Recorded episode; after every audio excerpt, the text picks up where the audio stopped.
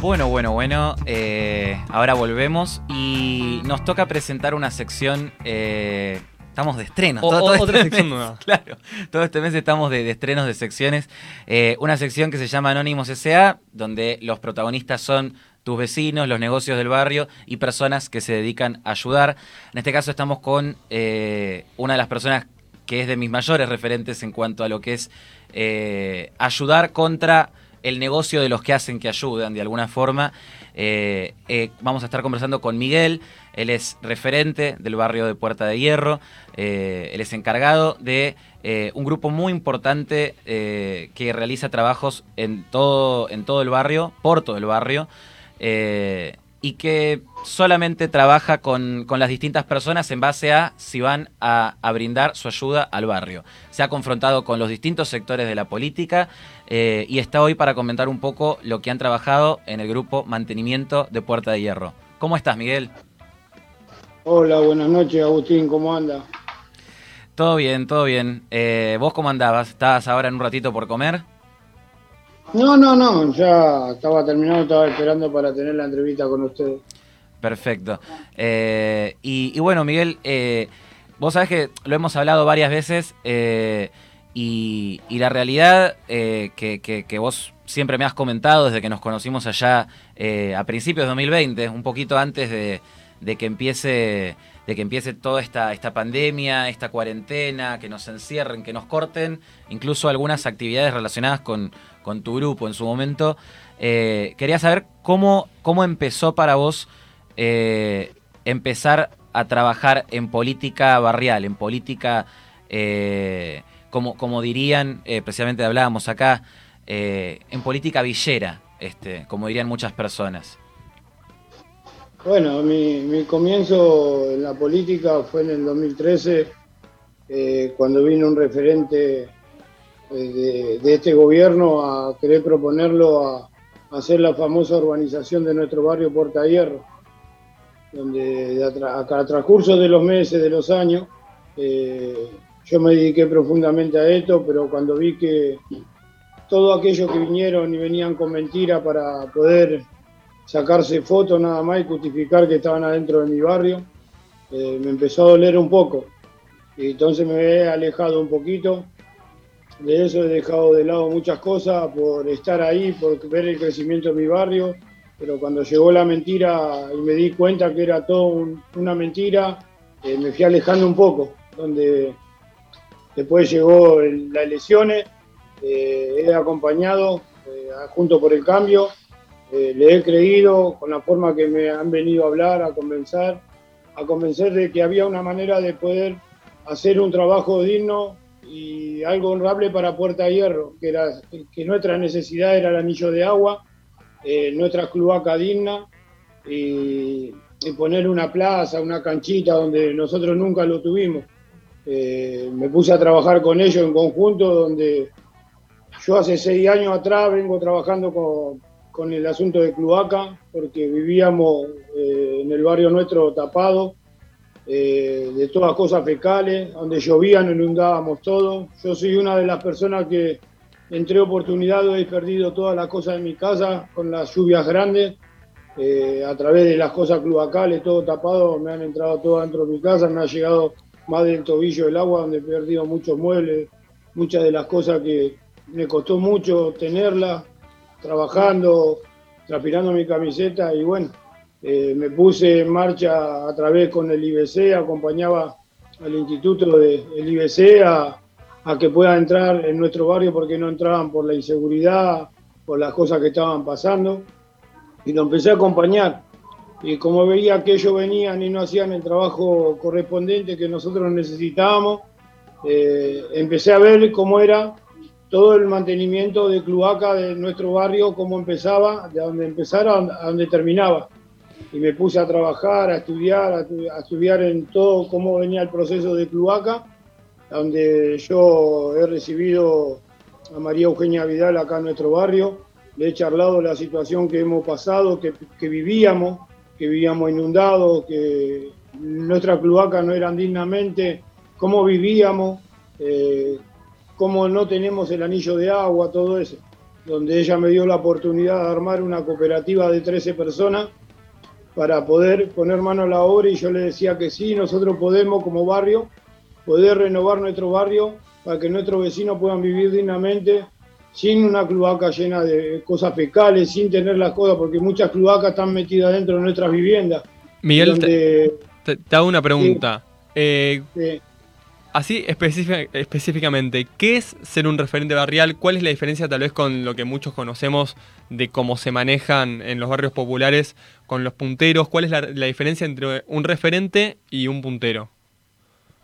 Y la diferencia es muy, muy discutible, es que el referente eh, es para el puntero político es un cuatro de copa, es la realidad. Claro. Es la realidad porque te utiliza para que vos hagas las cosas a través de una cooperativa y ellos se lleven los laureles de nuestro barrio.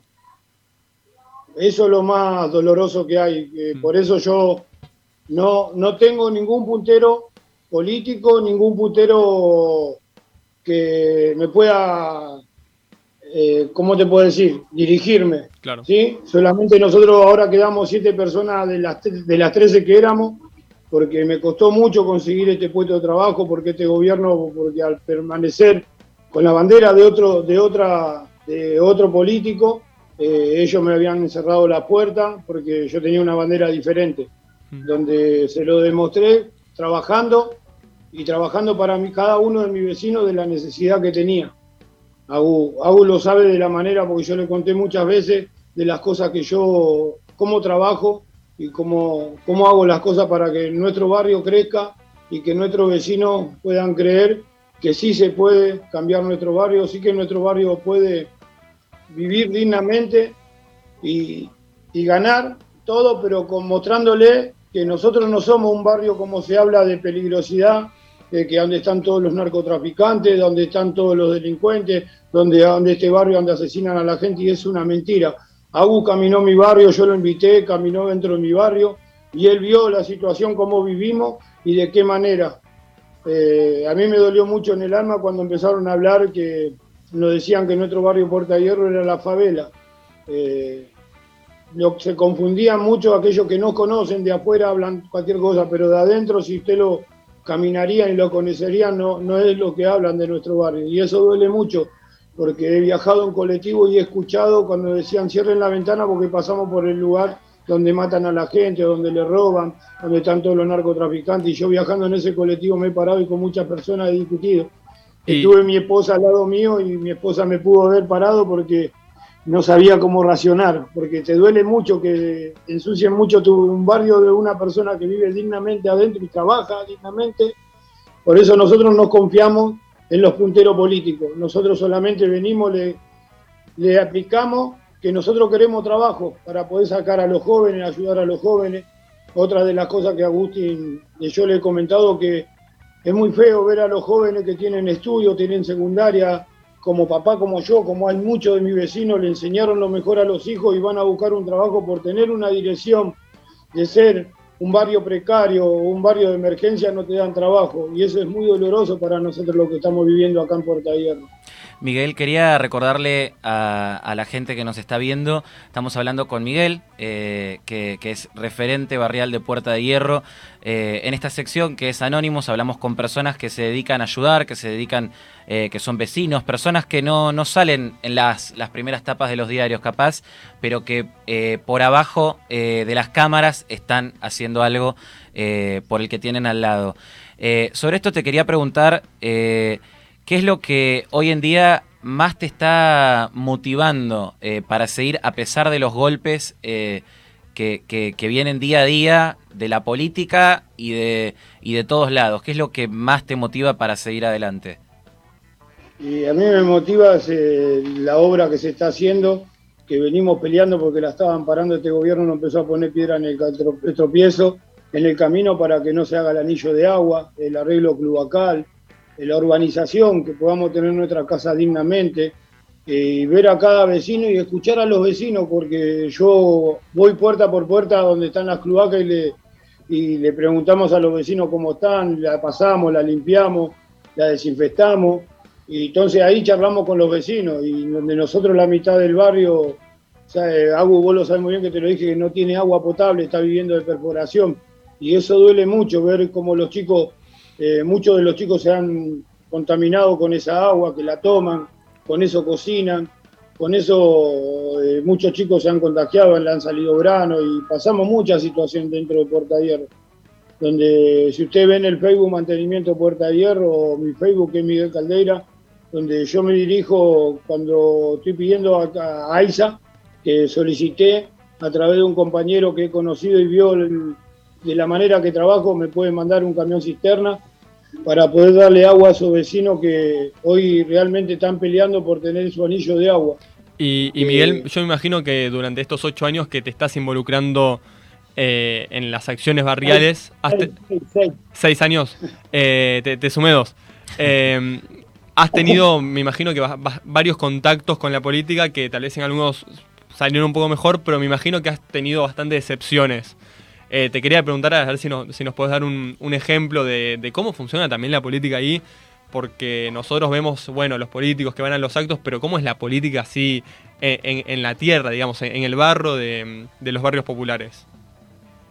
Eh, mira, la, política es como yo le digo a todos, que si vos venís a mi barrio por la foto, están las puertas cerradas yo soy sincero, eh, Agua me conoce, yo muchas veces se lo conté y se lo dije, yo fui a muchas marchas, fui a muchas cosas políticos que venían a mi barrio, yo les mostraba y la necesidad que teníamos, como muchos me fallaron, del lado de Junto por el Cambio, eh, me sentí muy, muy defraudado porque vinieron a mi barrio y me prometieron el cielo y la tierra y cuando se terminaron las lesiones se olvidaron de mí, que sí, tengo agradecimiento hacia Lalo Creu, Toti Flores, que nunca me abandonaron, son dos personas que jamás, siempre hasta el día de hoy me están apoyando en toda la necesidad, en lo que yo llamo y necesito para mi vecino, para ayudarlo, porque en la época de pandemia es muy doloroso que el gobierno no se hizo cargo. Mm. En nuestro barrio era una mentira donde ellos venían y mostraron que vinieron a hacer el hisopado, venían y te decían si tenías algún síntoma, hay algún coso, y ellos pasaron la información que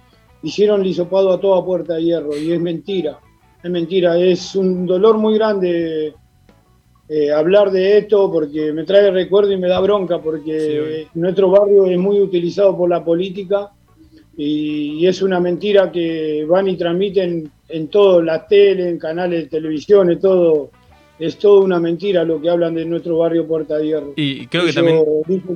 Que, están, están transformando Puerta de Hierro y si yo te invito ahora a venir, te vas a dar cuenta que es una mentira. Y creo que también una de las grandes mentiras o mitos es sobre el tema tal vez de las elecciones, ¿no? Que se dice, no, bueno, en los barrios populares todos votan al kirchnerismo o todos votan a determinada fuerza. Eh, y como que meten a todos en, la misma bolsa. ¿Es verdad esto o es también un mito que, que sea, bueno, a ver, que es verdad, es verdad por un tema de, de cómo vemos las votaciones, ¿no? Pero ¿por qué la gente sigue votando gobiernos que no le dan, que no le dan resultados?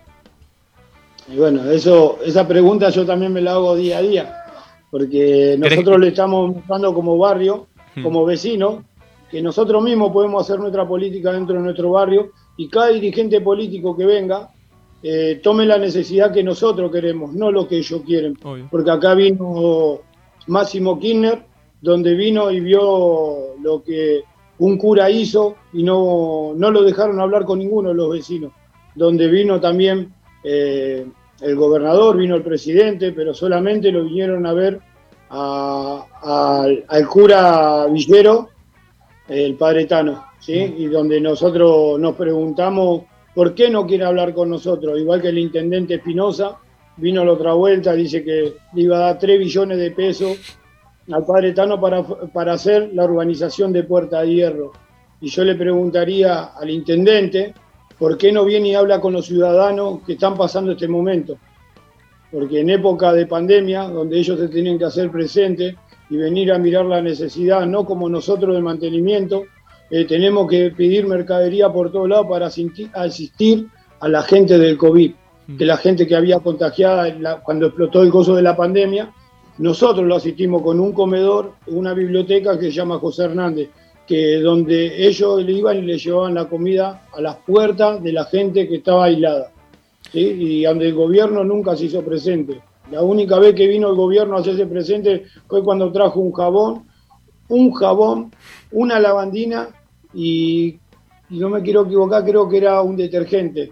Son las únicas tres cosas que le entregaron a la gente de Puerta de Hierro. Y cuando yo en mi Facebook lo van a ver, que yo lo critico y lo hablo y le digo que es una vergüenza que como gobierno están hablando de nuestro barrio Puerta de Hierro, donde ustedes no estaban presentes en ningún, en el año de la pandemia pasado, del año pasado 2020, jamás hicieron presente en nuestro barrio. jamás, ni municipio. En el año de la pandemia que, que de alguna forma sirve, sirve para para desnudarlos un poco en, en todo lo que en, en lo que realmente les importa o sea lo, lo, lo, que les, lo que les parece urgente, lo que les parece importante, es lo que se vio durante todo el año. Reforma de la justicia, expropiaciones, eh, avanzada contra, contra las libertades, sin fin.